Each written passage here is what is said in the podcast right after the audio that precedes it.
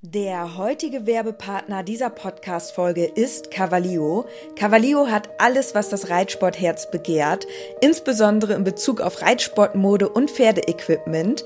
Mit dem Code INKE bekommt ihr ganze 10% auf alles und 5% auf den Sale-Bereich im Onlineshop cavalio.de.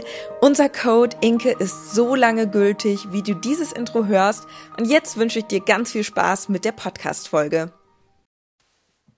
Hey, Bube, warum hat Dennis mit dem Reiten angefangen? Moin, Schatz. Ich glaube, der dachte, Reiten wäre kein Sport. ich glaube, wir müssen jetzt mal mit den Klischees aufräumen. Ja.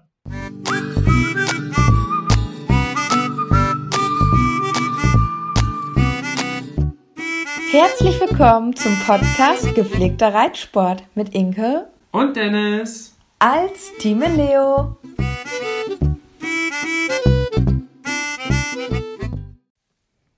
Im Reitsport gibt es Klischees. Das stimmt. Einige. Viele. Sehr, sehr viele Klischees. Und deswegen sprechen wir heute darüber. Herzlich willkommen zur neuen Folge Gepflegter Reitsport. Hallo. Und das ist heute unser Thema. Es gibt Klischees im Reitsport oder mit Pferden und es gibt viele Klischees, sowohl von Außenstehenden als auch von Reitern selber, die übereinander das denken. Mhm. Das, da muss ich dir vollkommen recht geben. Also, was man alles schon so gehört hat, das ist schon übel. Das ist schon übel. Und wir haben in unserer Story heute gefragt, welche Klischees ihr kennt. Und ganz viele von euch haben sich beteiligt und ganz viele haben echt lustige Sachen geschickt. Inke hat aktuell ihr Handy kaputt. Wie hast du das denn hingekriegt? Ja, das ist eigentlich mein Fail der Woche. Da fangen wir mal direkt mit an. Okay. Ich muss zugeben, ich bin nicht sonderlich achtsam mit meinem Handy umgegangen. Mhm. Und jetzt war es so, dass auch mein Vertrag auslief und ich wusste, dass ich halt jetzt bald auch mir ein neues aussuchen kann. Und ja, habe dann einfach auch nicht mehr so gut aufgepasst, muss ich ganz ehrlich zugeben. Und ähm, jetzt habe ich vor drei, vier Tagen, ja, also es war vor vier Tagen, habe ich einen Anruf bekommen und da wollte ich dran gehen und dann ist es mir nochmal aus der Hand gerutscht. Ja, und das war dann das letzte Mal, dass mir das aus der Hand gerutscht ist, weil das dann dermaßen kaputt gegangen ist beim Sturz. Also das ist wirklich, das geht jetzt noch nicht mal mehr an. Das ist komplett hinüber. Und das hatte schon vorher sowieso auch diese Spider-App. Oh, die haben viele. Ja, die haben viele. Und ja, also es ist jetzt völlig hinüber und ich muss jetzt aktuell auf mein neues Handy warten. Wie gesagt, zum Glück ähm, läuft jetzt gerade mein Vertrag aus und ich konnte mir sowieso jetzt ein neues aussuchen. Ähm, aber bis jetzt bin ich dann halt handylos und das ist natürlich schon heftig, muss ich sagen. Also aber man kann nicht sagen, dass du komplett handylos warst, denn ich habe dir mein altes gegeben. Ich passe nämlich immer ganz gut auf meine Handys auf. Ich habe nämlich so eine Rundumhülle.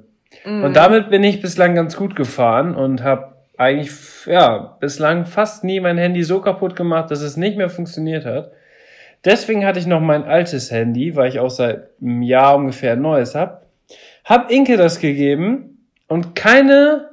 Das hat glaube ich zwei Stunden gedauert, dann war dein Handy auch kaputt. Ja, also, also auf mir lastet ein Fluch. Aber ich kann es mir nicht erklären. Also ich habe es wirklich nicht fallen lassen.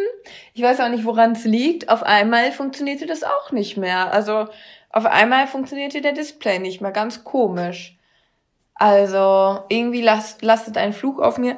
Und ich habe jetzt aber schon direkt mir Sachen bestellt zum Schutz des Handys. Und die sind schon da. Die nee, sind die sind, gekommen. nee, ja, eine Sache ist gekommen, so eine Panzerfolie für den Display, die mache ich mir da drauf. Mhm. Dann habe ich so eine ganz tolle Schutzhülle und eine Schutztasche und ähm, dann habe ich so einen Pömpel, den man hinten so ans Handy ranmachen kann, dass einem das nicht so schnell aus der Hand rutscht, wenn man zum Beispiel wir sind ja auch sehr auf Instagram aktiv, wenn man zum Beispiel eine Story macht oder so auf dem Pferd, da ist mir halt auch schon mal das Handy runtergefallen, ähm, dass wir da dann auch nicht das Handy runterfällt. Und ähm, ich habe halt so über die Situation nachgedacht, wo mir immer das Smartphone runtergefallen ist. Mhm. Und ähm, ich muss sagen, dass es dann häufig auch im Auto war, weil wir da ja kein Navi haben. Ähm, und ich das Handy dann irgendwie immer so in die Konsole da gelegt habe und dann ist es immer rumgeflogen in den Kurven. Deswegen habe ich Weil uns du immer so jetzt rasant auch, fährst. Ja, genau.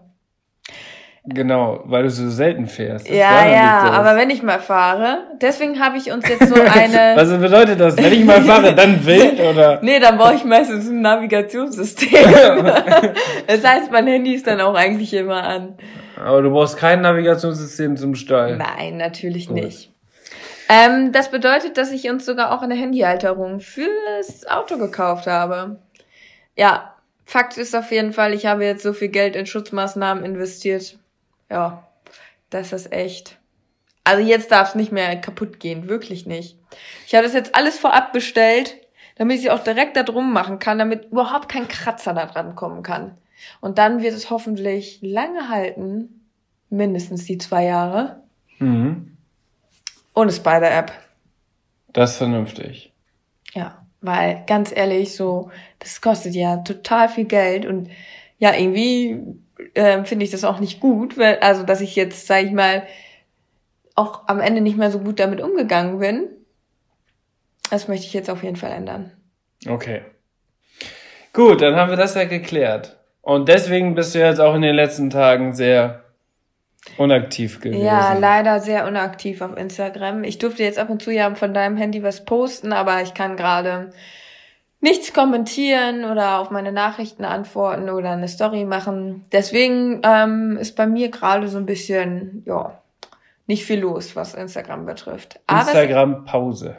aber das ändert sich ja mit meinem neuen Smartphone, das Ja. hoffentlich ganz bald kommt. Wollte gerade sagen, dann hoffen wir mal, dass es schnell kommt. Okay. So, wie ich jetzt schon gesagt habe, haben wir ja, oder ich habe das dann ja auch bei dir in der Story gepackt, ähm, gefragt, welche Klischees so aus der Community ähm, bekannt sind. Und da haben sich viele natürlich, äh, oder viele sind natürlich gleich, aber auch einige richtig lustige. Und wie gesagt, du hast die leider noch gar nicht gelesen. Was aber vielleicht gar nicht schlecht ist, weil dann überrasche ich dich damit jetzt und du darfst darauf dann immer ganz spontan antworten. Und unsere Idee ist es jetzt so ein bisschen, dass wir ja das Klischee nennen und dann jeder unsere persönliche Meinung dazu abgeben und auch aus unserer persönlichen Erfahrung darüber sprechen. Okay? Okay. Darf ich vorab ein großes Klischee sagen, was ich eigentlich so auch sehr bedeutend für uns finde? Ja. Also das größte Klischee, sage ich mal, was es eigentlich, finde ich, im Rennsport gibt, ist, Reiten ist kein Sport. Ja, das haben natürlich sehr, sehr viele Leute auch geschrieben. Reiten ist kein Sport. Und das ist ganz lustig, weil dieses Klischee ist eigentlich die Ursache dafür, dass ich mich auf ein Pferd gesetzt habe. Genau, weil du hast auch immer gesagt, Reiten wäre ja kein Sport. Und du hast mir ja dann, also vorher hattest du ja eigentlich nicht viel Kontakt, so sage ich mal, zu Pferden. Also eigentlich gar nicht. Und ja, erst durch mich bist du, hast du das so mitbekommen, wie das so abläuft und so. Ja, und dann hast du halt immer so schulterzuckend gesagt, ja, aber Reiten ist ja auch kein Sport. Mhm, habe ich gesagt. Ja. Und äh, irgendwann hast du es dann so auf die Spitze getrieben, dass dann ähm, doch auch äh, einige dann gesagt haben, so, Junge, jetzt setzt du dich mal da drauf und probier das mal aus, dann weißt du auch, wovon du redest. Ne? Ja, und ich habe es auch Ja. gemacht und ich habe es auch durchgezogen. Ja. Bis heute. Ja, dann war's, dann war's um dich geschehen. Ja, und was ist deine Meinung darüber, ob es jetzt ein Sport ist oder nicht? Also ich sag mal so, eigentlich wäre jetzt das interessant aus deiner Sicht zu hören, Also, weil du bist an. ja derjenige, der wirklich dieses Vorurteil hatte. Mhm. Und ähm, es dann auch explizit darauf getestet hat. Ja, gut, dann erzähle ich mal. Und zwar geht es tatsächlich darum, wie man das Hobby betreibt. So, ähm, es gibt ja Leute, die nur zum Reiten kommen, die vielleicht das Pferd sogar schon fertig gemacht kriegen und dann einfach nur darauf ein bisschen rumtüdeln, 20 Minuten und wieder weg sind. Da würde ich behaupten, das ist kein Sport. So. Wenn es aber Leute gibt, meinetwegen ja auch welche, die das Pferd fertig gemacht kriegen und so weiter und so fort und dann wirklich aber eine intensive Trainingseinheit mit dem Pferd machen, Lektion reiten oder auch ins Gelände reiten. In, Im Gelände reiten bedeutet dann aber auch Schritt, Trab und Galopp, nicht nur Schritt. Dann würde ich sagen, es ist ein Sport. Weil das dann schon körperlich sehr anstrengend ist und da definiere ich dann Sport, dass es eine Sportart ist. So. Aber es gibt natürlich auch die Sachen, wo es keine, wo, wo man einfach nicht von Sport sprechen kann. Das ist einfach so. Ja, also wenn man, ich sehe das ähnlich. Also wenn man halt einfach nur so, sag ich mal, rumtingelt und vielleicht dann auch nur Schritt reitet, dann sehe ich das ehrlich gesagt auch nicht als Sport. Aber wenn man halt wirklich, merke ich ja selber beim Dressurreiten, wenn ich da richtig Lektion reite, dann ähm, ist das für mich natürlich erstens auch vom Kopf her äh, eine mentale Herausforderung, sag ich mal so, aber auch, ähm, dass man die richtigen ähm, Muskelgruppen anspannt und ähm, entsprechend die Hilfen gibt, auch die Balance hat und ähm, die Körperspannung, sage ich mal. Ja, man braucht natürlich fürs Reiten sehr koordinative Fähigkeiten. Ja, aber grundsätzlich ist es natürlich jetzt auch so in der Dressur, dass es ja eigentlich so der, das Ziel ist, dass es für den Reiter immer einfacher wird.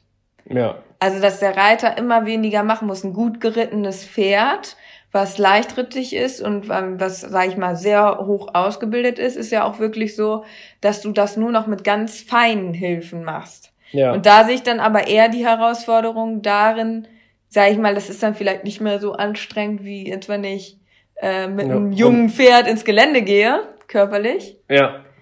Weil man einfach nicht mehr so aufwendig arbeiten muss auf dem Pferd, um die Lektionen abzurufen. Aber es ist trotzdem natürlich extrem anstrengend, wirklich dann auch nur die gezielten Hilfen zu geben. Mhm. Deswegen ähm, auch dann auf diesem hohen Level ist es trotzdem auch auf eine andere Sa Sache dann wieder anstrengend. Aber ähm, ja, was ich halt noch viel mehr, Dressurreiten ist jetzt so eine Sache, aber ich finde halt, wenn ich Springreite, dann Mhm. ist das für mich echt schon manchmal, also ist das schon echt heftig, sage ich mal so, weil ich dann auch ähm, sehr nervös werde Mhm. und das dann auch so aufregend für mich ist. Und ich fange wirklich richtig an, also wenn ich jetzt so einen Parcours springe, Ja. dann kriege ich fast keine Luft mehr und ähm, bin wirklich echt nachher fix und fertig, aber weil mich das dann auch so ähm, von der Nervosität dann so Mitnehmen. mitnimmt. ja. Äh, und natürlich ist es auch anstrengend, dann ähm, entsprechend dann den Galopp dann auch äh, zu sitzen und springen und dies. Also ich finde Springreiten ehrlich gesagt noch deutlich anstrengender als Dressurreiten. Das ist ja interessant, dass du das sagst als Dressurreiterin. Ja. So, es gibt bestimmt viele Dressurreiter oder Reiterinnen, die sagen, ja, meine Disziplin ist viel anstrengender als die andere. So, da sitzen die ja immer nur im leichten Sitz und Ja, kommt, glaube ich, drauf an, inwiefern man auch geübt in der Sache ist. Also für mich ist halt Springen wirklich so Puls auf 180 und äh, irgendwie dann ähm, vollen Karacho da über die Sprünge jagen. ja, Und das ist halt für mich einfach so, pff, Gott, Hilfe. So, ne? Ja. Und Dressur weiß ich einfach, was, was mit mir ist. Da bleibe ich auch ruhig und geht ja auch ein bisschen darum, dann, ja. Ne? Also der Puls ist auf jeden Fall im Springreiten deutlich höher. Das ist auch bei der FN in einem Lehrbuch drin, wie hoch der durchschnittliche Puls ist beim Schrittreiten, Trab, Galopp und auch im Parcourspringen oder bei einer Dressuraufgabe, bei Lektion. Und da ist es schon deutlich höher. Aber Springen ist natürlich dann noch viel kürzer. Also Genau, Springen ist du so mehr wie ein Sprint und Dressur ist dann ja mehr wie eine Langstrecke, Mhm. weil man ja im äh, in der Dressur eine richtig lange Arbeitsphase hat. Und in der, im Springen hat man halt immer so kurze Intervalle. Ja, und ich finde aber jetzt, ungeachtet von diesen beiden Disziplinen, ist natürlich Geländereiten. Also erstmal, ich bin noch nie jetzt im Gelände, sag ich mal, gesprungen oder so, sondern das stelle ich mir, das stelle ich mir ehrlich gesagt ziemlich anstrengend vor. Ich glaube auch. Also ich glaube, Gelände, also so eine Ingrid Klimke, wenn die da zehn Minuten lang durchs Gelände rast mit ihrem Pferd, das ist schon eine richtig krasse Sportart. Also da ist, da, das ist schon eine Extremsportart. Da musst du schon körperlich richtig fit sein. Da reicht auch Reiten alleine nicht. Da musst du auch noch eine alternative, ein alternatives Training machen und also ich denke, das glaube ich aber auch. Weil wenn ich mal so ins Gelände gegangen bin und dann auch ein bisschen mehr galoppiert bin und so, boah, also da tat mir nachher echt der Popo weh, ne? Also das ist dann, finde ich dann schon anstrengend, so die ganze Zeit im leichten Sitz und so. Ja. Ja, das stimmt auf jeden Fall. Also, jetzt kurz, Reiten ist kein Sport. Das war ja das Klischee. Ähm, wir sagen, es kommt darauf an, wie man es ausübt. Man kann es als Sport ausüben, man kann es aber auch ausüben, indem man wirklich nicht viel macht. Ja. Es gibt so halt, also es machen. gibt halt auch so Tage, wo man dann einfach nur zum Pferd geht, einmal so außen rum galoppiert. Ja.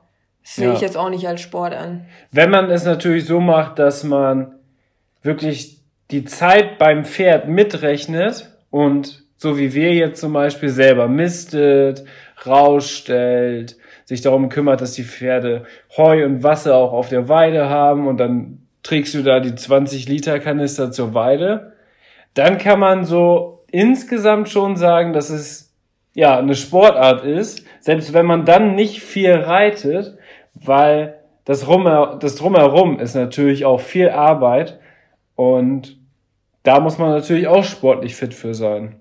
Die Box ausmisten ja. und so weiter. Aber jetzt habe ich noch eine Frage an dich. Also, wo du dann das erste Mal, so die ersten Mal auf dem Pferd saßt, fandst du das dann in dem Moment anstrengend? Nee. Also so zum Beispiel zu traben oder so? Nee. Weil ich weiß, dass ich das damals als äh, Reitschülerin, als Kind, äh, wahnsinnig anstrengend fand, auszusitzen. Das war für mich wahnsinnig anstrengend. Ja, tatsächlich hatte ich das ja so, dass es bei mir ziemlich gut am Anfang schon geklappt hat und dass ich nicht so viel dagegen arbeiten musste, um im Sattel zu bleiben. Ich glaube. Vielleicht liegt das auch daran, dass du auch, du warst ja ähm, da, du warst ja immer auch schon sehr sportlich und ja. du hattest natürlich auch schon, sag ich mal, so eine sehr gute Grund.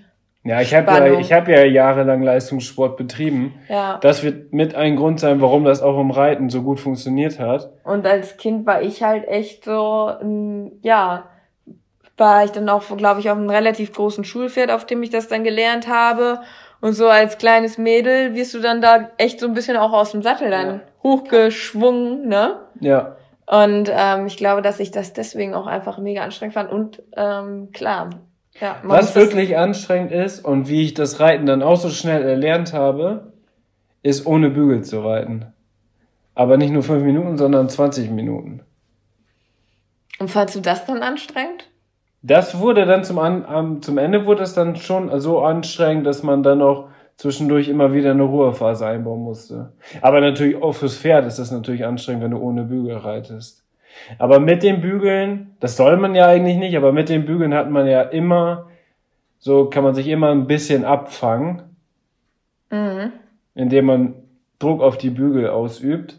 Ja, aber ohne Bügel, Anfänger. Ja, genau, genau. Aber ohne Bügel da war's dann, da ist es dann tatsächlich äh, schon anstrengend. Aber was man auch sagen muss, ist auch total pferdeabhängig, ob ein Pferd viel Schwung hat oder wenig. Das stimmt. Also es gibt Pferde, die sind zum Beispiel so wackelig und die kannst du so schlecht sitzen. Charles. da bist du wirklich nach zehn Minuten schon am Schwitzen. Und dann gibt es Pferde, wie zum Beispiel auch Bube, da kannst du eine halbe Stunde reiten. Und dann, ja, das stimmt. So, weil der das dich einfach gut mitnimmt. Mhm. So, das liegt auch ganz daran. Deswegen kann man nicht pauschal sagen, ja, mit dem oder mit Pferden ist es anstrengend oder mit Pferden ist es nicht anstrengend, weil die sind alle so unterschiedlich. Einige musst du gar nicht treiben, andere die ganze Zeit. Genau. Und wenn du die ganze Zeit treiben musst, dann ist das natürlich anstrengend. Ja, wenn du so ein richtig faules Pferd hast, dann ist das auch echt anstrengend, wenn du so treiben musst. Ja, Ja. das gibt es auch. Also es liegt auch echt wirklich, erstens, wie kann man das Pferd sitzen? Zweitens, wie gut ist man selber schon als Reiter? Und drittens, wie ist das Pferd? Ist das leichtrittig? Ist es ähm, eher unrittig? Ne? mhm. Das sind halt wichtige Faktoren, die dann da reinspielen. Gut. Das artet wieder etwas aus. Das haben wir jetzt, glaube ich, ganz ausführlich erklärt. Ja. Jetzt muss ich, äh, jetzt gehen wir einmal durch. Also das war ja dein Klischee, was du jetzt Genau, weil mitgebracht das hast. ja echt. Aber irgendwie mag ich dieses Klischee, weil letztendlich war es der Grund, wieso du dich dann aufs Pferd gesetzt hast. Ja, das Klischee hat es vielleicht verursacht, dass ich jetzt da bin, wo ich jetzt gerade bin. Kann man so sagen. Das ist irgendwie komisch. Jo. so, Kati Illner hat auch geschrieben, Reiten ist kein Sport. Jetzt gehen wir das chronologisch hier einfach durch. Kerstin Fee schreibt, Reiter haben nie Geld. Hm. Ja, weil man alles fürs Pferd ausgibt, ne? Ja, Und alles, ansonsten wird alles gespart für mögliche Tierarztkosten. Oder wenn man halt für seinen Youngster spart. Aber das kommt natürlich ganz darauf an, wie man finanziell ausgestattet ist. Also es gibt Reiter, die einfach so viel Geld haben, dass sie wirklich das Reiten nur als Geldverbrennungsmaschine benutzen. Und dann gibt es einfach Reiter, die alles dafür opfern zu reiten und dann wirklich, ja, nicht viel Geld haben. So, und wir gehören ja eher zu letzteren. Ja, und das ist klar. Und ich muss auch sagen, also da gibt's natürlich, ist es auch wieder stark abhängig, wie das halt alles äh, immer wie bei den Klischees halt so ist. Ähm, aber ich muss sagen, dass ähm, ich natürlich jetzt, wo ich den Charles habe, all mein Geld halt auch ähm, irgendwie dann so zusammenhalten will, dass es dem zugutekommt. Und ja, davor war es ehrlich gesagt schon so, wo ich den Charles noch nicht hatte und so mein erstes eigenes Geld dann in der Ausbildung und so verdient habe, dass ich dann doch schon mal mir irgendwie, weiß nicht, eine schicke Jacke oder so gekauft habe und ja, mir dann einfach teilweise auch irgendwie so Sachen gegönnt habe, Mhm. was ich jetzt gar nicht mehr mache. Das überlegt man sich jetzt zweimal. Genau, also ich habe jetzt total das schlechte Gewissen gehabt, mir eine Handyhülle und so zu kaufen, Ja, obwohl das ja eigentlich voll sinnvoll ist. ja. Aber trotzdem habe ich dafür zwei Stunden vom äh, Rechner gesessen beim Online-Shopping und habe mir wirklich gedacht, also muss ich das jetzt wirklich kaufen? So, ich kauf dann halt lieber was fürs Pferd oder spar das dann halt, ne? Mhm. Weil der Charlie hat ja auch immer ähm, ordentlich Tierarztrechnungen, die beglichen werden müssen. Oh ja, das hat er. Das hat Bube zum Glück noch nicht und noch nie gehabt. Ja, Tja, aber das haben wir auch schon öfter gesagt. ja so sieht's aus. Also, ja. Reiter haben tatsächlich, wenn sie dafür leben, zu reiten und aber keinen finanziellen Background haben, haben Reiter tatsächlich nie Geld für, ja, irgendwas anderes, was man sich einfach mal so gönnt, sondern man überlegt sich das immer zweimal. So können wir es sagen, oder?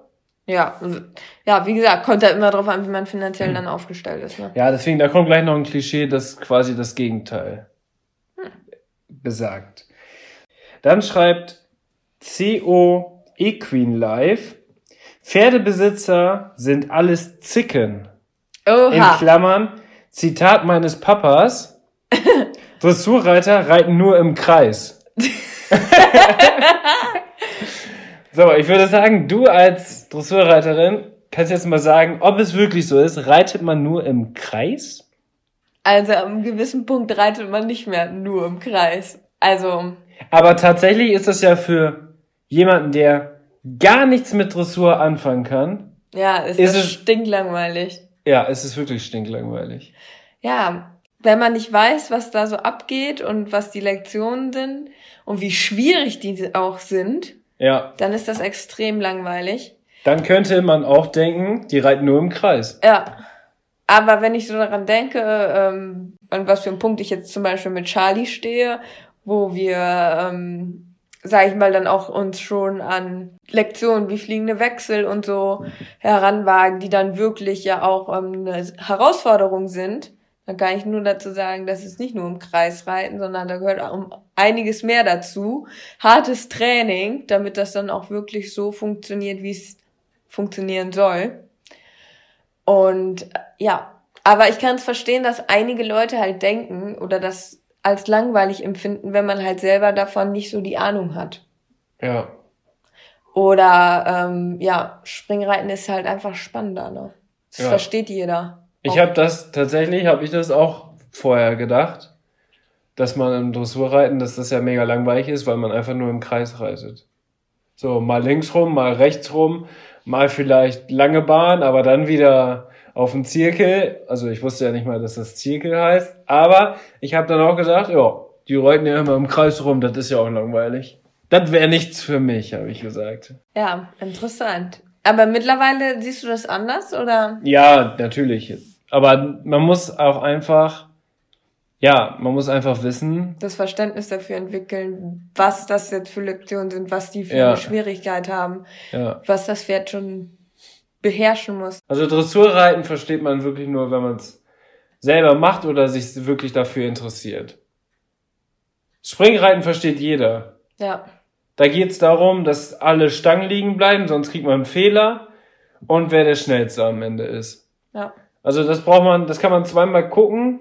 Das läuft ja ab und zu auch im Fernseher. Dann guckt man das und man versteht es. Dressurreiten versteht man gar nichts. Da versteht man nur, soll schön aussehen. soll schön aussehen und am Ende oder am Anfang und am Ende wird einmal gegrüßt. Das bedeutet, ah, jetzt muss es wohl losgehen. Ah, jetzt hört's wohl auf. So. Ja, Und da gibt's dann eine Wertnote für. Ja, und die Wertnoten, das ist natürlich auch so eine Geschichte für sich. Das kommt natürlich auch noch dazu. Naja, okay. aber das, was war, da war noch was anderes mit. Pferdebesitzer sind alles Zicken. Also, so kann man das, finde ich, nicht sagen.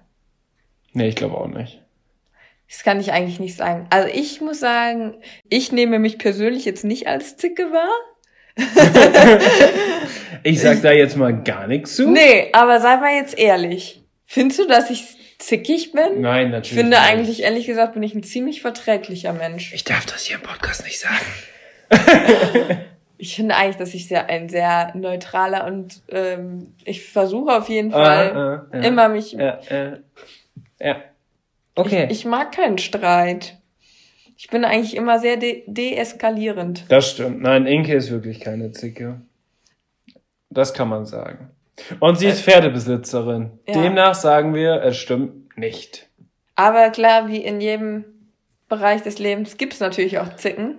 Jo. Und man muss natürlich auch sagen, dass äh, Pferdethemen, also Pferde an sich und Thema und irgendwie, wenn man auch irgendwie eingestellt ist oder keine Ahnung, dann gibt's immer oft Streitpunkte einfach, Ja. weil man das Beste fürs Pferd will und ja, dementsprechend glaube ich einfach, dass im Reitsport halt besonders schnell einfach Streit entsteht und die zickigen Biester dann vielleicht in einem zum Vorschein kommen. Ja, weil es einfach so ein emotionales Thema ist, mit den Ja, genau. Tieren zusammenzuarbeiten. Eben, ja. Okay, dann schreibt Ive Michel 2003. Reiten sei ja so leicht, das Pferd macht alles alleine. Das ist natürlich richtig interessant. Weil du hast ja gerade schon mal gesagt, wenn Pferde ganz hoch in den Lektionen stehen und super ausgebildet sind und leichtrittig sind und so weiter, dann bedarf es natürlich nicht mehr so viel Arbeit, wirklich das zu machen. So, was ist jetzt deine Meinung darüber, ob das Reiten so leicht ist, dass das Pferd alles alleine macht? Also ich finde ja, das ist ja auch so ein bisschen, dieses Thema Reiten ist kein Sport. Aber auch wenn man es so genauer betrachtet, höre ich diesen Satz dann auch häufig immer mal wieder auf dem Turnier, wo dann vielleicht Neid entsteht, wo dann irgendwo Leute sagen, wo es dann halt wirklich so einfach auch aussah an der Prüfung. Jetzt Beispiel Hast du nicht, hast du gerade gesagt, Reiten ist kein Sport? Ich habe gesagt, das geht auch an dieses Klischee heran, Ach so. Reiten ist kein Sport. Ah, okay. Und ich erlebe es auch wie immer wieder auf dem Turnier, dass wenn ein im Dressurreiten, wenn es halt besonders einfach dann aussieht, was es ja eigentlich auch soll, was ja Mhm. eigentlich auch Ziel der Sache ist, dass es einfach und harmonisch aussieht, dass dann viele Leute am Rand stehen oder Mitstreiter, die dann sagen, ja, das Pferd macht aber auch alles alleine. Ja. So. Das, als wenn die Reiterin das dann nicht verdient hat. Und das finde ich dann immer richtig unfair, weil, also ganz ehrlich, jeder wünscht sich ein leichtrittiges Pferd und es ist ja das Ziel auch der Ausbildung, dass man, ja, mit einfachen Hilfen und so weiter, muss ich jetzt ja nicht wiederholen. Ja, aber Ja, das tatsächlich. ist halt im Dressurreiten so. Es soll eigentlich immer leichter werden, ja, ne? es geht ja allgemein ums Reiten. Also auch Springreiten. Aber natürlich im Ich hatte das Springreiten. natürlich jetzt so ein bisschen aus der Dressur gesehen, das stimmt. ja. Aber gut, im Springreiten würde ich jetzt nicht sagen, dass es da einfacher wird, weil wenn ich daran denke, wie hoch die Hindernisse, also die Hindernisse werden immer höher. Und es wird immer anspruchsvoller. Die Wege zwischen den Sprüngen werden immer kürzer. Fakt ist auf jeden Fall, es gibt Pferdewirtschaftsmeister, die sagen, es gibt eigentlich keine Sportart außer das Reiten, wo man sich Erfolg kaufen kann. Das ist so. Und die sagen das und leben davon. Ja, und die kaufen sich dann diese hoch ausgebildeten Pferde, die wirklich leichtrittig sind und gehen damit dann los. Ja. Und überholen damit quasi alle anderen, weil die einfach die finanziellen Mittel haben. Ja, Und das ist einfach so, so. sieht's aus. Wer das in Frage stellt, ja, der hat, der hat davon wirklich keine Ahnung. Und solche Leute, die würden das ja nicht sagen, weil die leben ja davon. Nee. Das ist einfach so. Das ist wohl leider so in unserem Sto Sport, aber Du kannst da muss man nicht- drüber stehen. Ja. Das beste, der beste Tennisschläger bringt dir nichts, um dann richtig gut Tennis zu spielen. Aber das beste Pferd bringt dir einiges, um im Sport weiterzukommen. Ja, das stimmt. Das stimmt. Manchmal denkt man auch so, hätte ich jetzt mal das oder das Pferd, dann sähe es jetzt ganz anders aus. Aber hätte, hätte Fahrradkette, das Leben ist halt so, wie es ist, ne? Es ist, wie es ist. Und ganz ehrlich, jetzt ohne jetzt auf irgendwelche Leute neidisch zu sein, wenn man sich selbst was erarbeitet hat, dann finde ich das ehrlich gesagt, ist das tausendmal mehr wert. Ja. Finde ich auch. Gut, nächstes Klischee. Nächstes Klischee, und zwar von Mucki. Jeder, der reitet, ist eingebildet. Uh. Ja.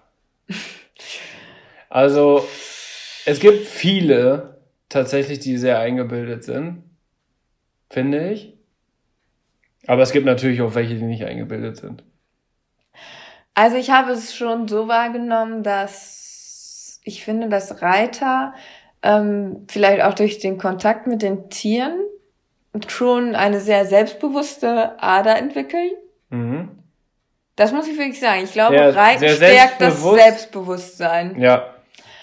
Weil man auch so verantwortungsvoll sein Ja, muss. genau. Aber ähm, eingebildet ist natürlich noch mal was anderes. Ja. Eingebildet ist ja wirklich, dass man sich selber einbildet, besser zu sein Ja. als andere.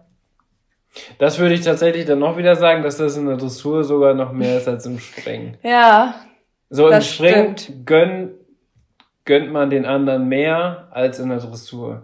Weil, ja, wie, weil das ja, einfach aber beim, nee, weil das einfach im Springen so klar geklärt ist, entweder die Ja, Stange genau. fällt oder sie fällt nicht. Aber wenn jetzt hier, ähm, keine Ahnung, sobald es um Wertnoten geht, ja, die subjektiv bewertet werden, dann Ja. das kann ja im Springen beim Stilspringen oder so auch sein. Und dann, da werden dann auch schon wieder einige eingebildet und laut und sagen, ja, ich bin viel besser geritten, mein Pferd springt viel besser. Wie kann das sein? Das hat dann wirklich jeder mal. Mhm. So. Aber ich finde das schon irgendwie interessant. So. Also irgendwie generell habe ich halt auch immer so, lange Zeit haben wir, also ich mehr, weil du hattest ja vorher nicht so viel mit Reiten zu tun, hatte ich halt so einen Außenblick auch auf viele Reiter. Mhm. Weil ich ja kein, also, weil ich das ja jahrelang wirklich nur so ähm, nicht so intensiv machen konnte und so und dann oftmals auch einfach die Leute so bewundert habe oder beneidet habe, die dann ein eigenes Pferd hatten und so weiter. Irgendwie war es dann schon immer so ganz interessant, wenn man halt mit einer Klassenkameradin oder so gesprochen hat, so, ja, ich wünsche mir halt ein Pferd, so, das ist mein größter Traum. Und wenn die dann einfach, weil die vielleicht, ja, da anders aufgewachsen sind, dann einfach so gesagt haben, ja, wieso? Wünsch dir doch eins zu Weihnachten. Habe ich auch gemacht. das, ist irgendwie so, ja. Ich weiß nicht, ich habe so, also damals so, habe ich so gedacht, ja. Schön für dich. Schön für dich. Ja. Aber das war dann eher der Neid, denke ich, wo dass man so gedacht hat, die Leute sind eingebildet. Ja. Hm. Schwierige Frage, oder? Ja, ist echt eine schwierige Frage. Also, aber es ist natürlich so, dass es eingebildete Leute da gibt, aber es gibt natürlich auch welche, die nicht eingebildet sind. Also man kann es nicht ganz genau. Kommt halt auf die Person an. Ja. Ich bin froh, ehrlich gesagt, dass wir viele Leute kennen, wo das nicht der Fall ist. Ja, das stimmt. Es könnte auch anders sein. Sasal TZNG, schwieriger Name, sagt, Freizeitreiter tümpeln nur im Gelände rum und können nicht richtig reiten. Also das kann man auch wiederum nicht so pauschal sagen. Weil es gibt Freizeitreiter, die sich richtig Mühe geben, die einfach vielleicht keine Lust haben, aufs Turnier zu fahren. Ja, man muss ja einfach überlegen, was für Ambitionen man hat. Eben. Aber ich bin mir ziemlich sicher, dass es viele Freizeitreiter gibt, die deutlich besser reiten als die, die jetzt in so einer A-Dressur unterwegs sind. Ja, das glaube ich auch. Oder es gibt ja auch, ja, und eben auch, dass man im Gelände reitet und so, man kann das ja trotzdem anspruchsvoll gestalten, dass das auch ein reiterliches Niveau fördert. Ja. So, und man kann ja auch trotzdem als Freizeitreiter Reitunterricht nehmen und an sich arbeiten, so. Also, Da gibt's aber auch viel zu viele unterschiedliche Varianten des Reitens. genau. Ab wann ist man denn deiner Meinung ein Freizeitreiter?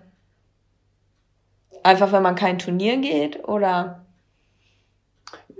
Ja, ich, also, Weil irgendwie denke ich so, was ist das eigentlich für ein Begriff? Also, wenn man einfach nur als Hobby ja auch irgendwie mal dreimal im Jahr Turnier geht, dann kann man sich ja trotzdem noch als Freizeitreiter Ja. bezeichnen. also für mich Andersherum, wenn jemand kein Turnier geht, aber trotzdem Pferde ausbildet, auch zum Beispiel Horsemanship und sowas, solche Sachen, dann kann man ja nicht sagen, dass die, dass das ein Freizeitreiter ist, sondern ja, es gibt ja auch solche, die das dann beruflich machen. Also es ist ganz schwierig zu sagen oder ganz schwierig zu definieren, was überhaupt ein Freizeitreiter ist. leider finde ich persönlich auch, dass dieser Begriff so ein bisschen negativ behaftet ist, so. Ja, tatsächlich, wenn jemand, wenn jemand schlecht reitet, dann sagt man, ja, du, das ist auch nur so ein Freizeitreiter. Mhm. Oder ein Pferd, was die Lektion nicht schafft, sagt man, ja, das ist auch nur ein Freizeitpferd. Aber das passt, also ich finde, das passt irgendwie nicht. Weil es kann auch ein gutes Freizeitpferd. Oder, ja, sage ich das ja schon selber. Aber jetzt ein gutes Pferd kann auch im Freizeitbereich eingesetzt werden. Eben. Schadet ja nicht. Nee. So. Ganz wilde Turnierpferde, dem würde es mal gut tun, wenn man so die Sachen macht, die hauptsächlich so ein Freizeitreiter macht mit dem Pferd. Ja, Damit die mal klar im Kopf werden. Finde ich, ne? finde ich auch. Ja. Deswegen kann man auf jeden Fall sagen, ähm, es gibt auf jeden Fall Freizeitreiter, die deutlich besser reiten als welche, die sich als Turnierreiter bezeichnen. Andersherum ist ja der Begriff Freizeit sehr negativ leider behaftet, was ich schade finde. Und du ja auch. Okay. Gut, gut erklärt. Dann sagt Charlotte Böhme, Reitsport ist ein glamouröses Hobby. In Gummistiefeln misten? Fragezeichen, nicht sehr glamourös. Hm. Ja, nach außen hin wirkt der Reitsport natürlich immer so perfekt. So, das Pferd ist perfekt, hat, wurde geschoren, die Mähne ist perfekt in einer Linie. Alles ganz neue Sachen, So dieser Gesamteindruck, der muss immer passen. Man reitet mit weißer Reithose auf Turnieren. Aber das spricht ja alles dafür, dass es einfach so, ja, wie sie schreibt, glamourös wirkt. Ja. So, aber das hat ja nichts mit der Realität zu tun. Sondern diese, dieses Glamouröse, das ist ja vielleicht einmal die Woche für eine Stunde. Und, aber die komplette andere Zeit, ja, ist in, ist mit Gummistiefeln. Ganz genau. Und ich habe äh, tatsächlich mal zu dem Thema auch eine studentische Arbeit gemacht in meinem äh, Bachelorstudium. Und zwar hatte ich da ein Fachsemester Fotografie und da, da habe ich ein Fotoprojekt gemacht, ähm, wo ich genau quasi dieses Klischee aufgegriffen habe. Das habe ich dann Schickimicki-Reitsport genannt als mhm. Thema. Und dann habe ich ähm, unsere Freunde aus dem Stall quasi ähm, einmal in richtig aufgehübscht Turnier, in Turnieroutfit abfotografiert, so richtig auf Hochglanz ja. fotografiert. Und dann einmal wirklich so aus dem Stallalltag, dann beim Misten, beim Abäppeln und so halt diesen kompletten Kontrast davon.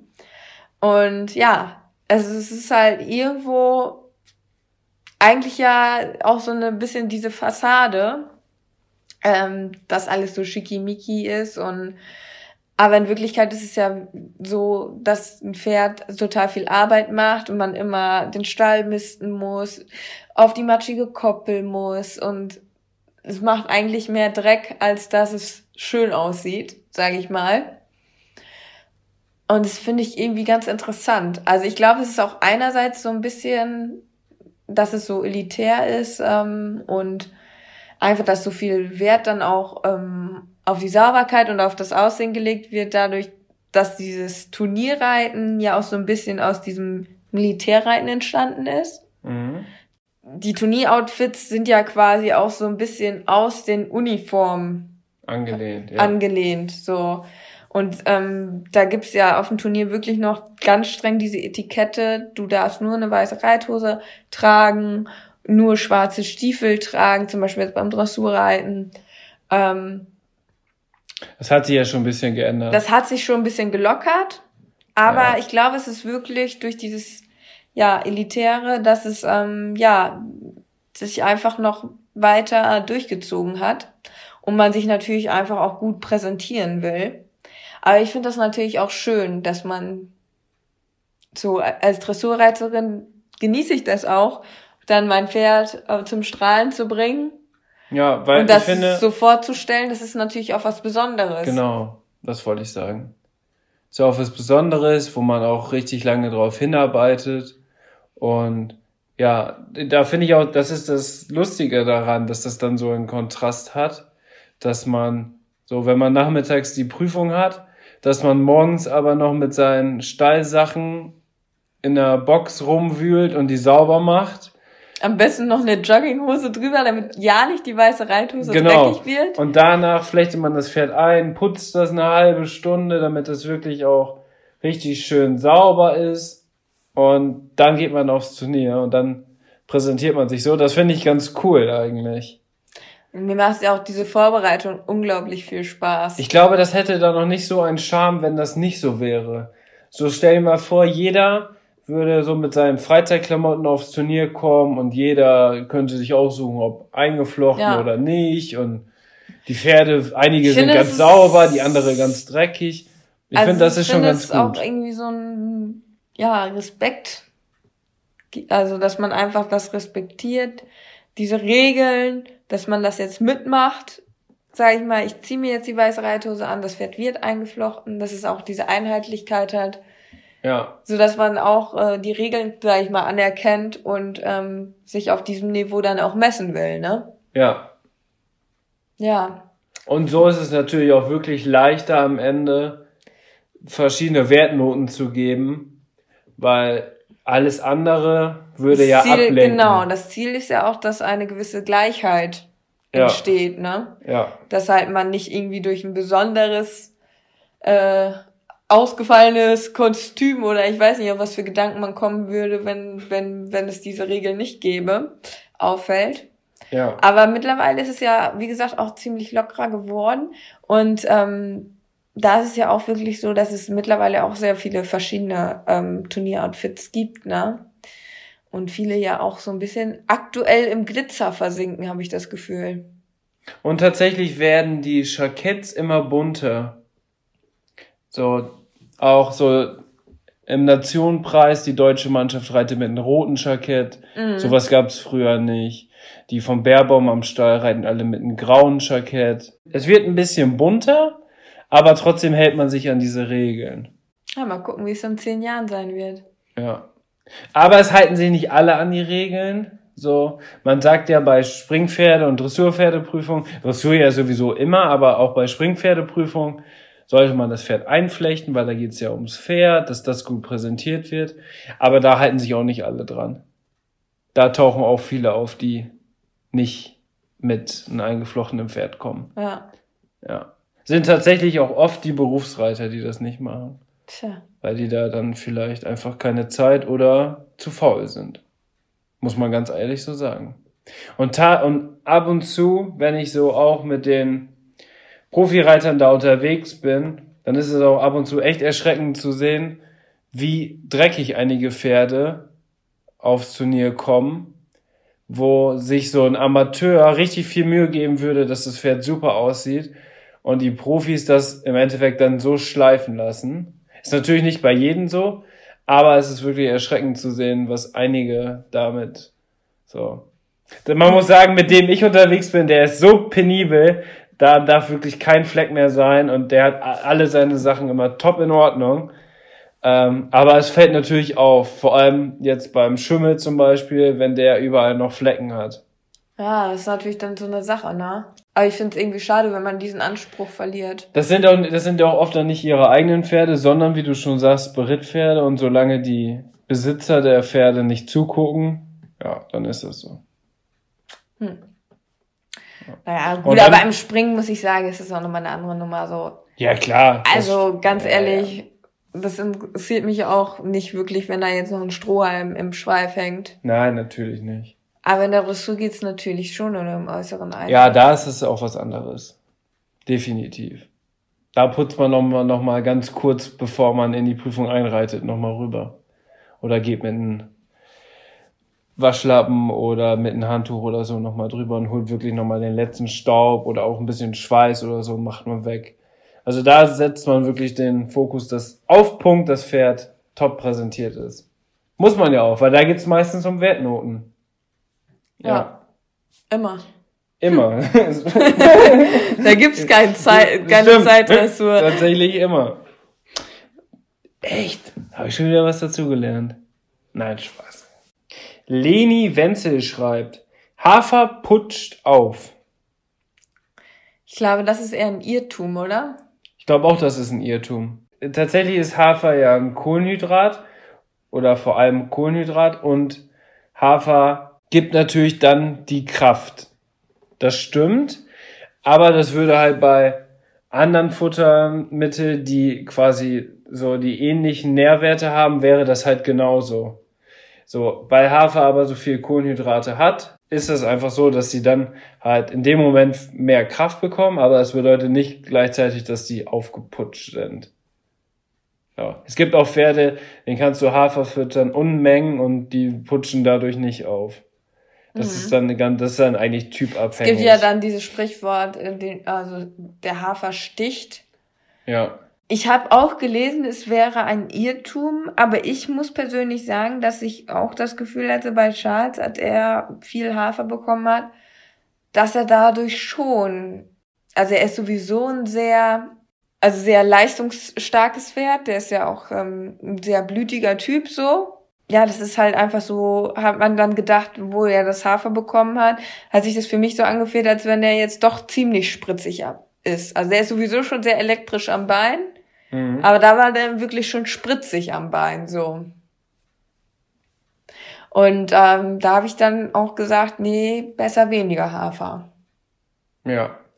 Deswegen weiß ich Weil der einfach nicht, mehr, weil der einfach dann aber auch weniger Energie hat, Ja. zur Verfügung hat. Genau. So, Aber es ist in dem Sinne kein Aufpunschmittel, nee, sondern die haben dann einfach mehr in, ja, Kraft irgendwie, ne?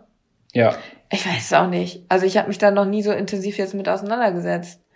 Ich hatte nur gehört, dass es, also gelesen mal, dass es halt nicht so ist, aber ich selber habe halt so die Erfahrung gemacht, dass es Charlie schon spritziger davon geworden ist. Ja. Also, ja, wie ich das erkläre, ist so, dass halt Hafer einen ziemlich guten, ziemlich gute Nährstoffe hat und einen ziemlich hohen Anteil an Kohlenhydraten und auch Eiweiß.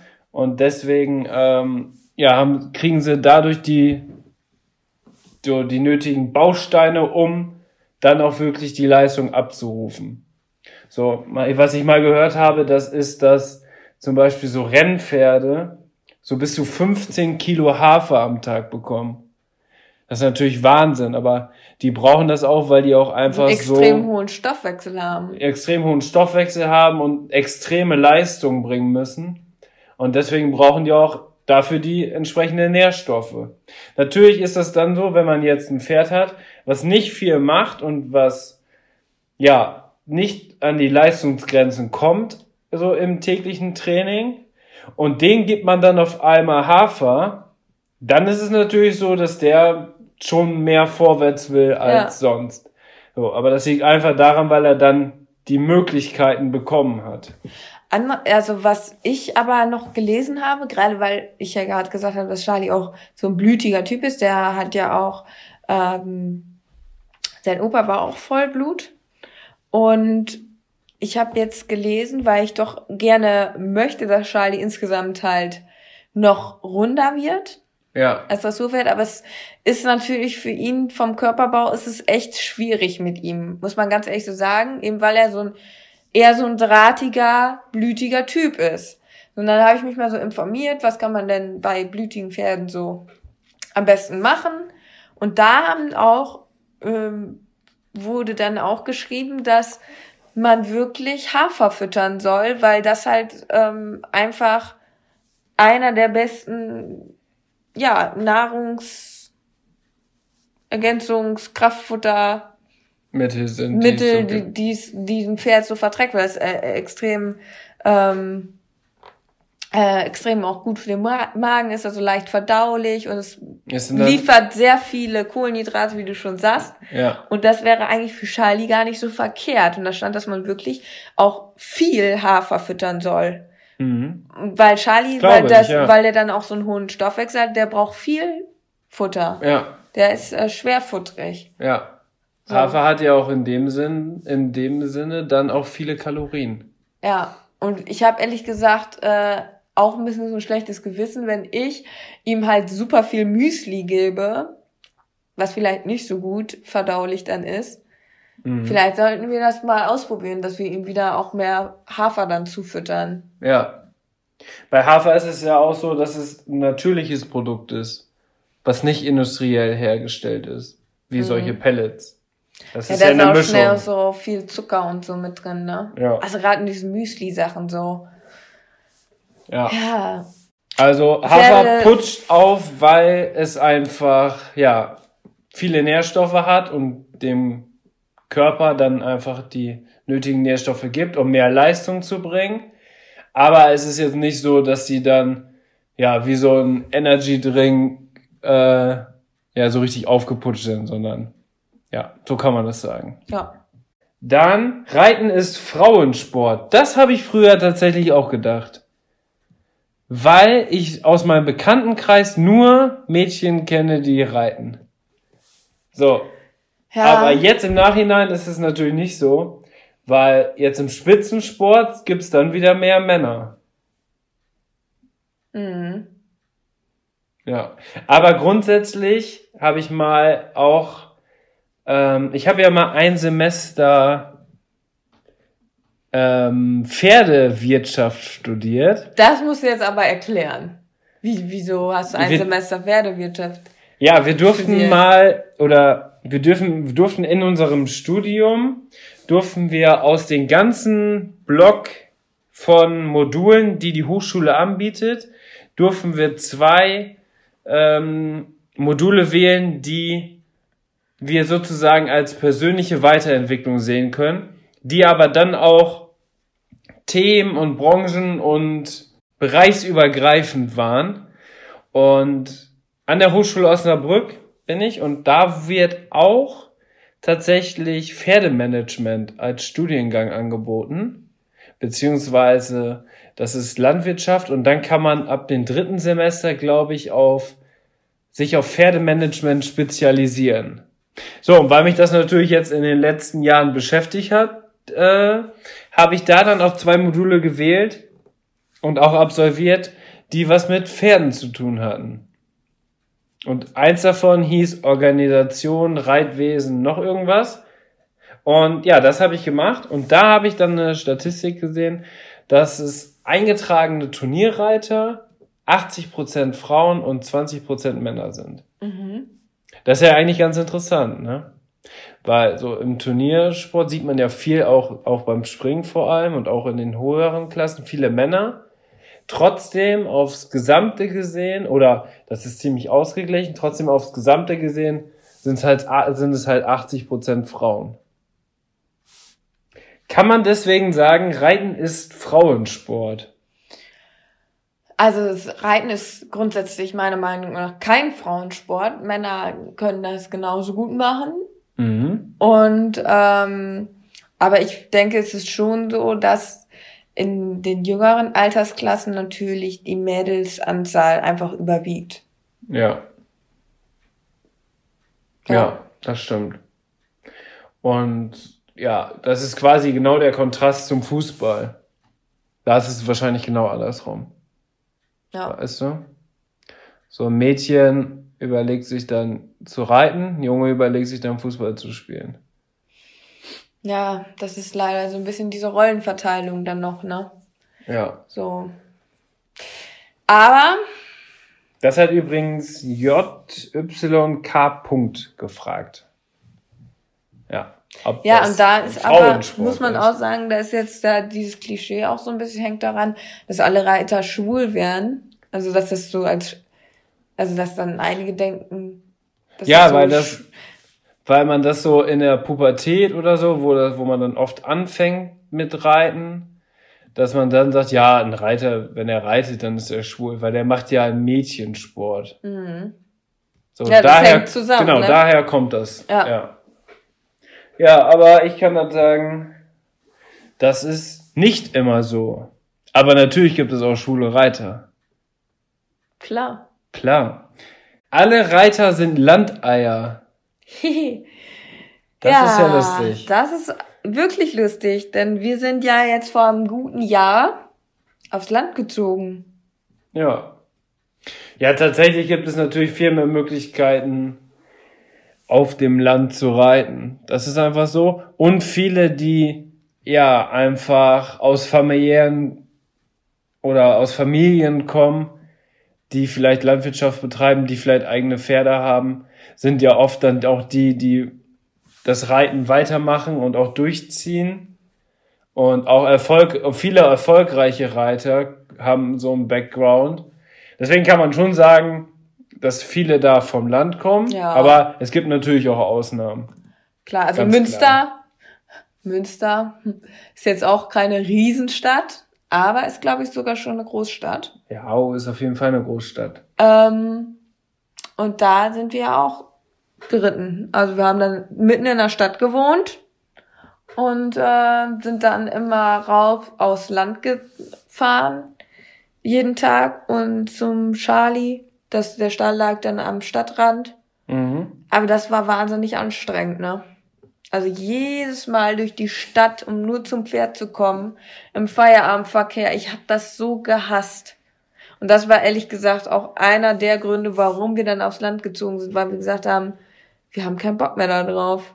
Ja, es ist, Und es ist so einfach. Man einfacher. verbringt natürlich seine ganze Freizeit, die man hat, ähm, natürlich im Stall. Mhm. Als dann, dann war es auch einfach so, dass wir das mit der Stadt gar nicht mehr so genutzt haben, ne? Ja, Also wir sind dann fast gar nicht mehr ra- also abends rausgegangen, weil wir waren halt abends dann beim Pferd.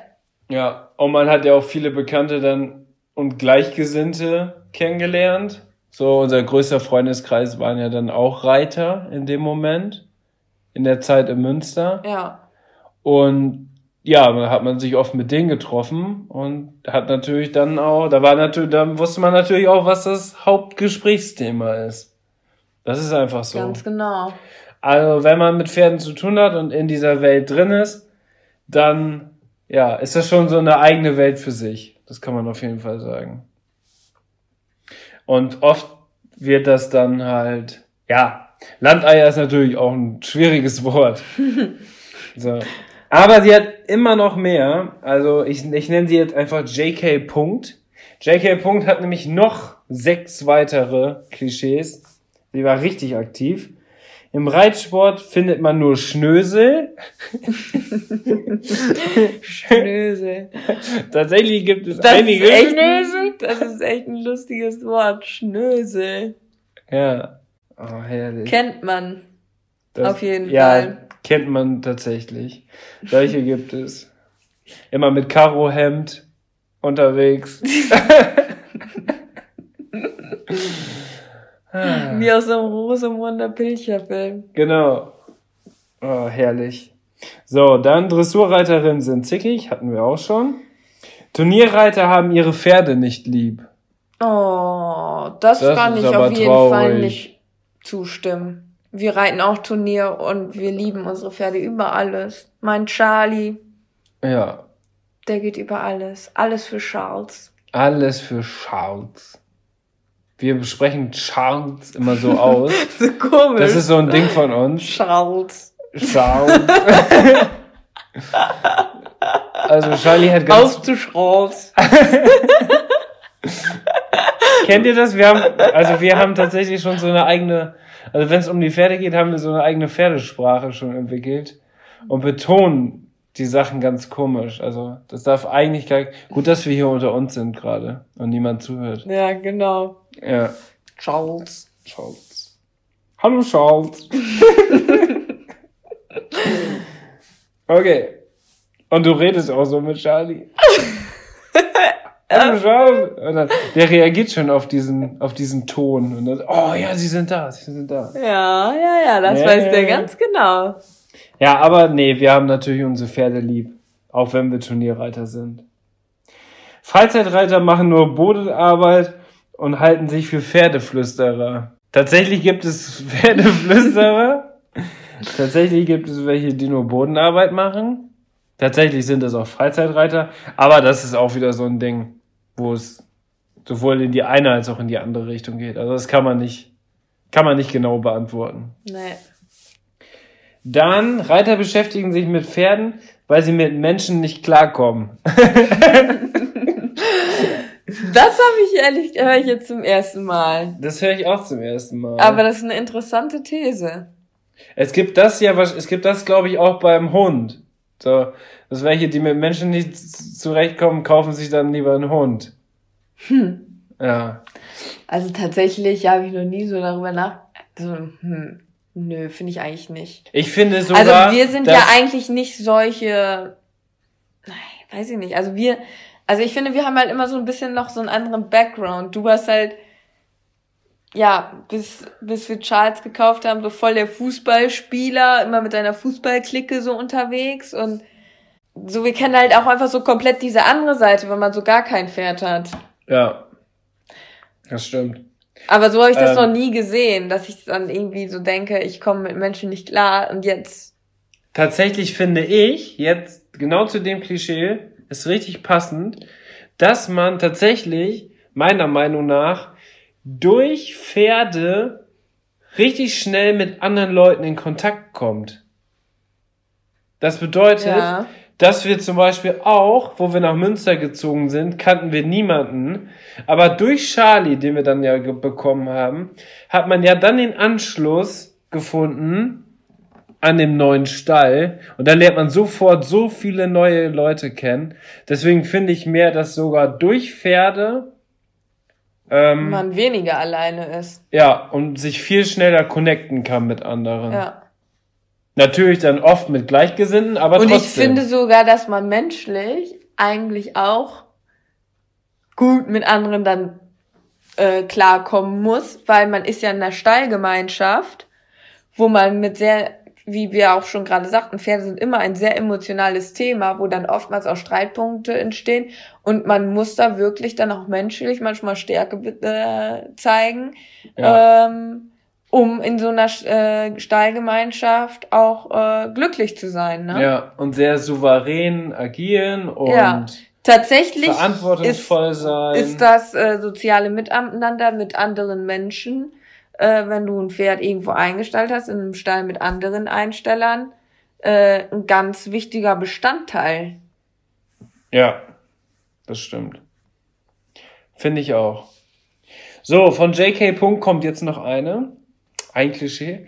Reiter sind trinkfest. Wir kennen natürlich die Studentenreiter, weil Yep. wir auch, weil Inke auch bei denen war in Münster. Und da kann man natürlich sagen, dass die trinkfest sind. Aber ja, es gibt natürlich auch viele äh, Reiter, die halt nicht unbedingt Alkohol trinken. Also das ist auch wieder so eine Sache, die man nicht pauschal sagen kann. Ne, also wir zum Beispiel trinken wenig Alkohol. Ja, Wir trinken eigentlich immer gerne mal so einfach so ein Radler abends. ja. Aber so, Ja, so alle Richtig- zwei Wochen. also so Oder richtig drei Wochen. trinken tun wir eigentlich nicht. Nee. Haben wir auch gar keine Zeit für, weil wir müssen ja immer morgens wieder im Stall sein. Genau. Und wenn man am Wochenende um 6 Uhr das Pferd einflechten muss, weil man um 7.30 Uhr eine Prüfung hat, dann ist es schwierig, auch da am Abend vorher zu trinken. Genau. Jetzt werden wahrscheinlich einige lachen, weil sie es trotzdem schaffen, aber Ja, das können sie auch machen. ja, aber da sind wir raus aus der Nummer. Da sind wir raus. Dann schreibt Wiese Mimi. Mein Bruder dachte immer, Pferde hören auf Höhe und galoppieren dann. Ja, das hat er auch in irgendwelchen Westernfilmen. Ja, Hat er es aufgeschnappt. ich Ganz war, einfach ich zu war vor erklären. ein paar, ähm, letztes Jahr war das oder vorletztes Jahr, ich bin mir nicht mehr sicher, war ich beim Videodreh für so ein Musikvideo und da war auch ein Pferd dann mit am Filmset Mhm. Und die Filmleute, also die Filmcrew, die kannte sich aber nicht mit Pferden aus. So, und dann sollte eine Szene dargestellt werden, wie ähm, die Reiterin mit ihrem Pferd angaloppiert. Und dann sagte die Filmcrew halt auch so, und der Regisseur, äh, Re- Das ist ein schwieriges Wort. der, Ich kann das auch nicht. du kannst es auch nicht, Da. Regisseur. ja, meinte dann auch so, ja, ähm, schlag doch so mit den Zügeln und dann galoppier an. Weil das dann halt einfach ausdrucksstärker im Film rüberkommt. Ja. So, und Ja, das, nicht nur den Schenkel ein bisschen Ja, ja. zurücklegen, den äußeren. Und das Pferd hatte dann äh, halt eine Kandare drauf und dann haben wir halt alle so gesagt, so, äh, nee, also hier jetzt panisch mit den Zügeln rumschlagen, das geht halt gar nicht, ne? Ja. So, das ist ein No-Go. Ja, das ist echt ein, weiß ich nicht, macht man das so im Westernreiten? Keine Ahnung. Ja, klar. Macht man das? Nein, also im Westernreiten an sich in der Disziplin macht man das mit Sicherheit auch nicht. Aber in so Westernfilmen. Ja, aber in so Reitfilmen macht man das häufig dann so, Ja. weil das Ja, einfach ja. ausdrucksstärker ist, so Ja, von genau. wegen, jetzt geht's los. Ja. Ja. Weil äh, Außenstehende denken ja auch, dass dann das Pferd auch nur durch, durch die Zügelhilfe geritten wird, was ja gar nicht stimmt. ja, so, meistens, das stimmt. also hauptsächlich ja durch Schenkelhilfe, dann ja durch Gewichtshilfe und am Ende kommt erst die Zügelhilfe. Und ich erinnere mich immer, wenn wir Pferd gespielt haben, also nicht wir. also nicht, wenn Also ich habe noch kein Pferd gespielt. also nicht, wenn ich früher als Kind mit meiner Freundin Pferd gespielt habe. Tatsächlich habe ich heute eine Aufstiegshilfe gespielt. Wenn, also wenn ich mit meiner kleinen, also wenn wir damals, wo wir klein waren, äh, mit meiner Freundin ähm, Pferd gespielt haben, dann haben wir tatsächlich zum Lostraben oder Losgaloppieren auch immer mit den Zügeln so gewackelt. Äh, Wie habt ihr Pferd gespielt? Also es gab solche komischen Geschirre, die man sich so umspannen konnte, so, ich weiß nicht, wie man das nennt, so eine Pferdeleine oder so. Da war einer immer das Pferd Okay. und der andere war halt der Reiter. Das ist dann so hinterhergelaufen. Kennst du das nicht? Nee. Boah, Da hatte man- Wissen? Da hatte man so ein. Ja, wie so ein, wie so ein äh, Geschirr bei Kutschpferden quasi. Genau, ja. Ja. Und dann, also der ist so, das war dann das Pferd und dahinter konnte man so den Zügel nehmen. Und das war dann quasi, ja, dann konnte man dann so lenken und so weiter. Und da haben wir dann auch mal so mit den Zügeln dann gehauen, damit man dann wusste, dass ja, das Pferd aber ist. das ist ja auch, also bei Kutschpferden macht man das doch auch so, oder? Jetzt ist eine gute Frage, ne? Bei Kutschpferden hat man ja nur die Zügelhilfe.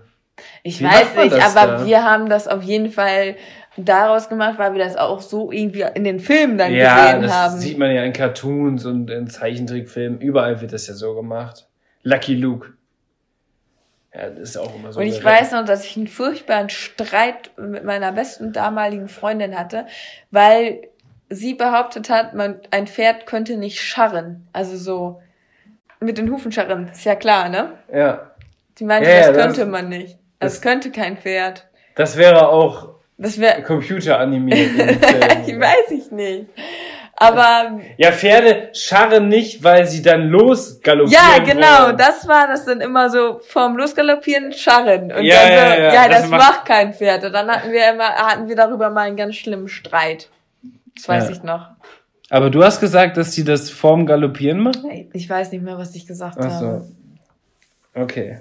Black White Tasty schreibt, Reiter haben immer dreckige Autos. Mm, Ja, das kann ich bestätigen. Als Reiter ein Auto natürlich sauber zu halten, ist natürlich immer schwierig. Ähm, ja, weil man auch mal von den normalen Straßen runterfahren muss, wenn man irgendwie noch einen Waldweg zum Stall hat oder so. Und ja, die Reitsachen sind natürlich dann noch nicht alles sauber. Das ist natürlich alles nicht so schickimicki und glamourös, wie man das auf Turnieren sieht, sondern ja, das ist natürlich auch immer nicht ganz sauber. Ja. Ich füge dem nichts mehr hinzu. Okay. Die sitzen doch nur, schreibt eine. ähm, ja, eingebildet. Dressurreiter müssen immer top gestylt sein. Das stimmt natürlich nicht, weil Dressurreiter in ihrer täglichen Arbeit das alles andere außer top gestylt. Stimmt's? Ja, aber ich finde, Ja, du machst dich schon immer schön zum ich finde, Reiten. ja, aber und ich finde, dass Dressurreiter sich grundsätzlich so mehr Mühe geben mit den Outfits und so und die bandagieren halt gerne und in der Dressur ist einfach alles schön. Okay? Ja, ich verstehe. Und alle Sp- Springreiter haben ja, egal. Ah, ja, ja, ja, ja. Dann hat noch ähm, It's Frony hat geschrieben, vielleicht rassenspezifisch, also Island-Pferdereiter, Norweger, Spanier. Da kennen wir natürlich jetzt nicht so, kennen wir uns natürlich nicht so gut aus. So, wir haben schon mal ein paar verschiedene Rassen kennengelernt, so auf unterschiedlichen Wegen.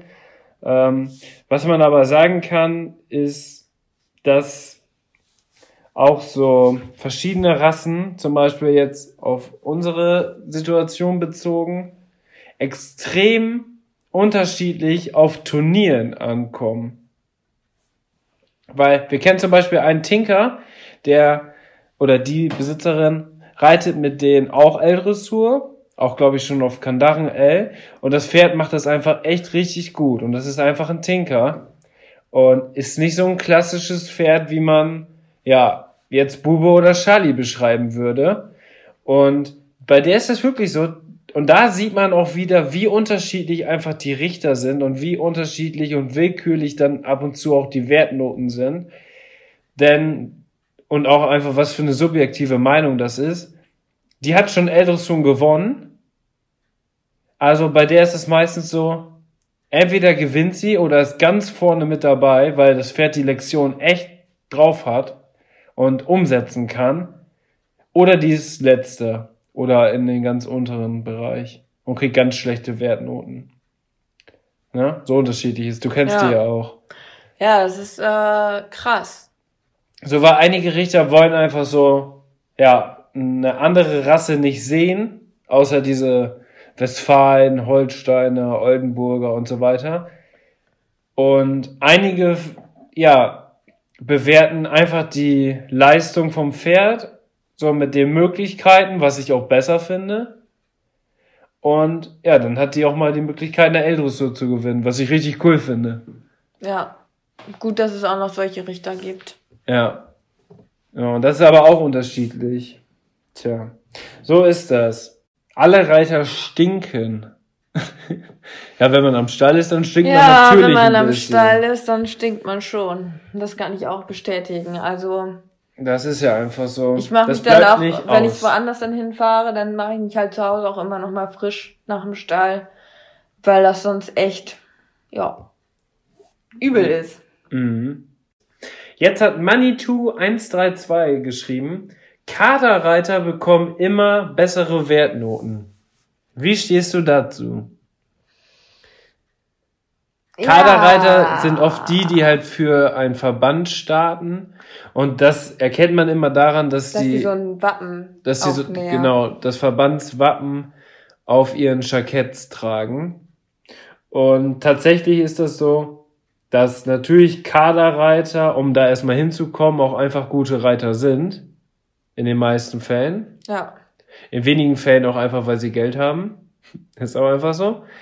Aber da ist es einfach so, ja, wenn die dann natürlich in so einer niedrigen Klasse starten, dann wirkt das natürlich immer so, dass die immer bessere Wertnoten kriegen. Fakt ist natürlich auch, wenn ein Richter sieht, oh, hier guck mal, das ist ein Kaderreiter, dann erwartet er natürlich von dem Reiter auch schon einiges. Ganz genau. Aber ich glaube, dass man auch erstmal so ein positives Bild hat, so von wegen, oh, da kommt jetzt jemand, der reiten kann. Und wie gesagt, in der Dressur ist das natürlich, ne? Ja, wie das, so ist halt dann natürlich der Dressur erste Blick, erster Einblick. Und deswegen startet da die Wertnote viel höher als bei jemand Unbekannten, der reinreitet. Ja. Da suchen die noch, also bei dem Kaderreiter, sage ich mal, fangen die bei einer 8,0 an, weil die denken, ja, das ist ein Kaderreiter. Und wenn er jetzt Fehler macht, dann gehen sie immer weiter von der Wertnote runter. Und bei jemandem, den sie gar nicht kennen, fangen sie vielleicht bei einer 6,0 an. Und dann geht es darum, was er gut macht. So. Und um was gut zu machen, ist immer schwieriger noch zu finden bei solchen Sachen, als was das, was der Kaderreiter schlecht macht. Und deswegen, dass ein Kaderreiter dann eine 7-0 kriegt oder ein Unbekannter eine 7-0, das ist dann meistens wirklich der Fall, dass dann der Kaderreiter in dem Fall die bessere Note bekommt. Ja. Verstehst du? ja, das verstehe ich. Das ist einfach so. Aber wie gesagt, um erstmal ein Kaderreiter zu werden, muss man schon Erfolge vorweisen können. Und deswegen hat man das natürlich verdient, auch gute Wertnoten zu kriegen, wenn das dann in dem Moment passt. Klar. Ganz genau. Tja, dann finde ich noch mega lustig.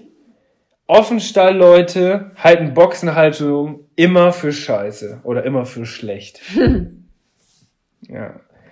Ähm, unsere Pferde sind ja in der, ja, wenn man das sagen kann, Boxenhaltung. Die kommen natürlich jeden Tag raus.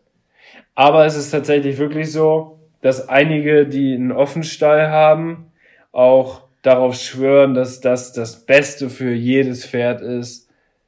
Einfach. Das hört man schon oft, ne? Das hört man tatsächlich oft. Das, da würde ich das Klischee auf jeden Fall bestätigen, dass das wirklich so ist. Ähm, vielleicht nicht immer, bezogen auf immer, aber schon sehr, sehr häufig. Ja. Also ich glaube, man stellt sein Pferd auch nur in offen. Wobei man ja sagen muss, dass es ja auch viele, sag ich mal, sportliche Reiter, also meistens ist es ja so, dass sportliche, turnierambitionierte Reiter eher ihre Pferde halt ähm, nachts dann in der Box haben und ähm, die Pferde hoffentlich auch auf die Koppel kommen, aber ähm, die dann ihre Rentnerpferde oder so dann im Offenstall haben, ne? Mhm. Da will ich jetzt sagen, dass die nicht grundsätzlich die Boxenhaltung verteufeln. Ja, Also für mich ist es so, dass ich mir auch ganz klar für Charlies Rente dann auch eher einen offen vor, äh, Offenstall vorstelle. Aber das heißt nicht, dass ich meinen Youngster nicht äh, ja wieder dahin stellen würde, wo, wo, wo Charlie jetzt steht, ne? ja. Magda Fee schreibt, Reiter klappen ihre Polokragen hoch und tragen Timberlands. Timberlands sind Schuhe, oder? Ganz genau. Und das bedeutet, du hast schon mal keine Timberlands und ich habe ehrlich gesagt auch keine Timberlands. Und ehrlich gesagt, Poloshirts, hm, finde ich auch nicht so cool. Ja. Tatsächlich gibt es Ich mit Sicherheit solche, aber das ist, glaube ich, zu vernachlässigen. ehrlich, ich finde, das ist ein bisschen aus der Mode, oder? Ja, ich glaube auch. Okay, dann machen wir jetzt noch einen letzten, weil das sind natürlich doch ziemlich viele geworden. Und das soll ja auch jetzt nicht hier den Rahmen sprengen. Und zwar, das passt auch ganz gut, weil da haben wir noch eine eigene Geschichte zu. Lena TRCST schreibt, Haflinger sind nur stur. Tatsächlich haben wir in unserem Leben bislang, in unserem Reiterleben, das ist ja noch nicht so lange, haben wir einen Haflinger kennengelernt, persönlich, und da muss ich sagen, passt es perfekt zu. Da kann ich das Klischee auch wirklich nur bestätigen, dass dieser Haflinger sehr stur war. Aber sicherlich kann man nicht alle über einen Kamm scheren. ja. Aber der Haflinger war auch einfach richtig schlau.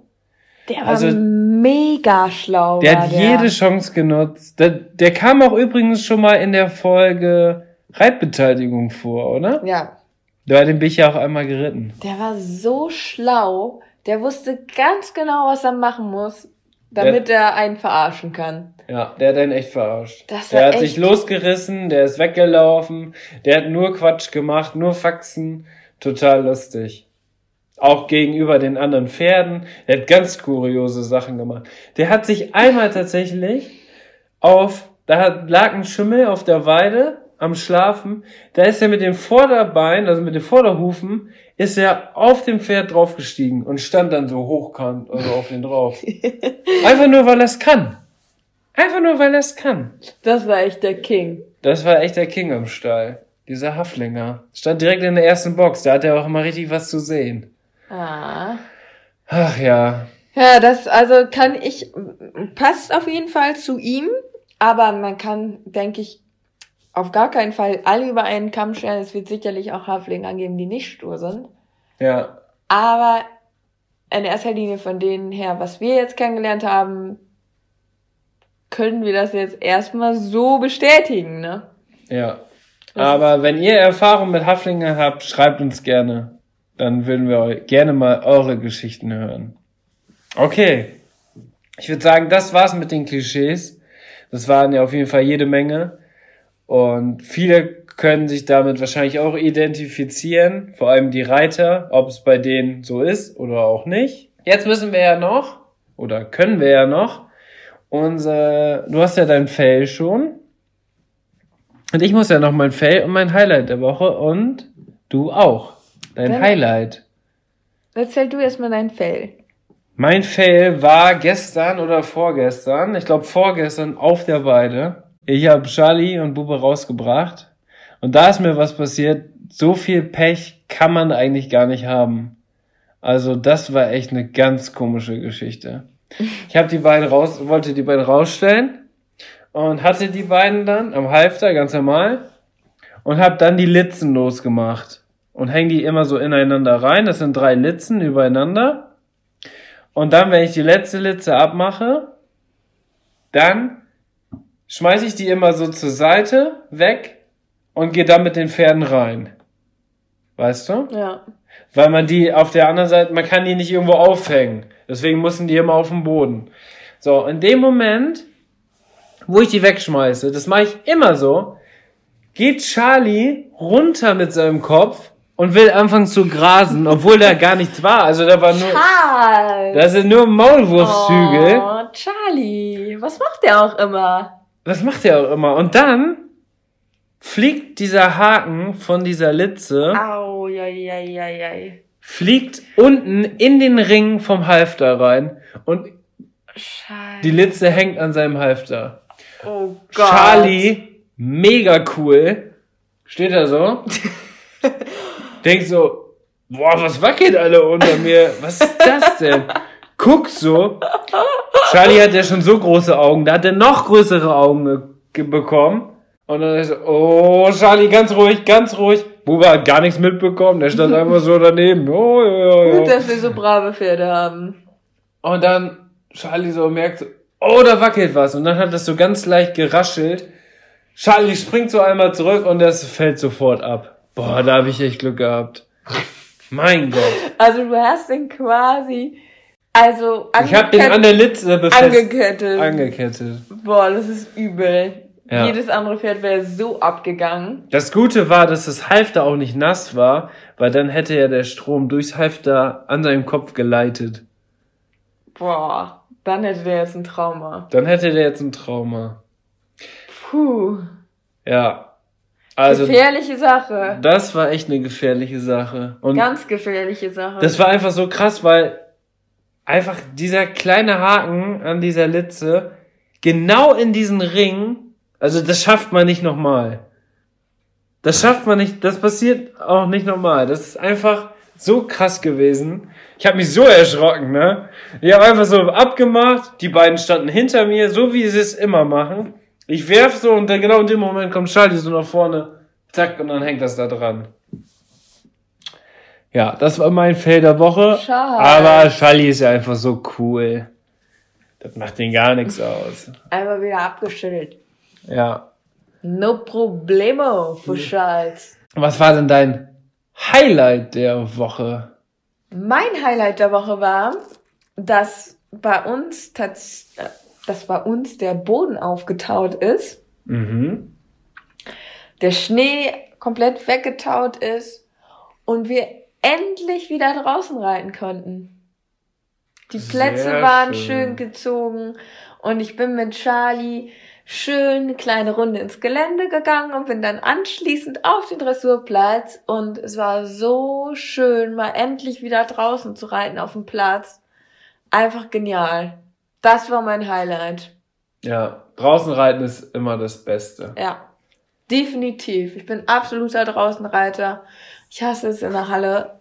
Also, das heißt, ich hasse es, aber ähm, Man merkt es den Pferden auch einfach Ja, an, dass es es ist für die einfach- viel schöner ist, draußen es zu ist reiten. natürlicher, draußen zu sein. Und es ist schön, auch wenn Charlie vielleicht dann mal bei Dressurarbeit vielleicht dann auch mal nach links oder rechts schaut, weil da irgendwie was los ist. Aber ich habe einfach das Gefühl, dass die Pferde, ja, es, dass es ihnen mehr Spaß macht, draußen zu sein. Und mich macht es auch glücklicher, so unter der Sonne zu reiten. Also ich kann sagen, und die Vögel zwitschern zu hören, frische Luft zu schnappen, das ist einfach gut. ja, also Bube läuft sowohl in der Dressur als auch im Springen draußen besser. Jetzt kommt noch mein Highlight der Woche. Und mein Highlight der Woche war folgendes. Und zwar bin ich oder war ich, ja, ich bin ja noch auf der Suche nach Pferden, die ich vielleicht mitreiten kann oder ein Springpferd zur Verfügung. Und da habe ich richtig coole und viele Nachrichten bekommen. Und da ist bestimmt was dabei. Aber das werdet ihr dann in Zukunft erfahren.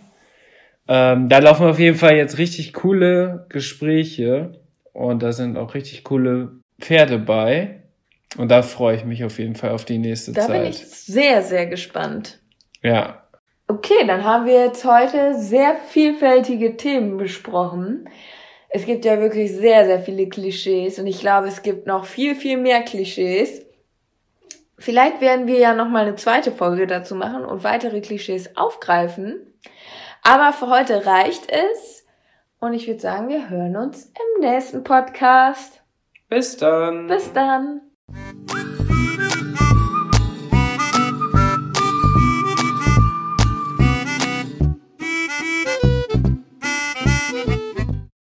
Am Ende der Podcast-Folge habe ich noch einen Tipp für euch. Unser Partner rund um das Thema Fütterung ist der Online-Shop masterhorse.de.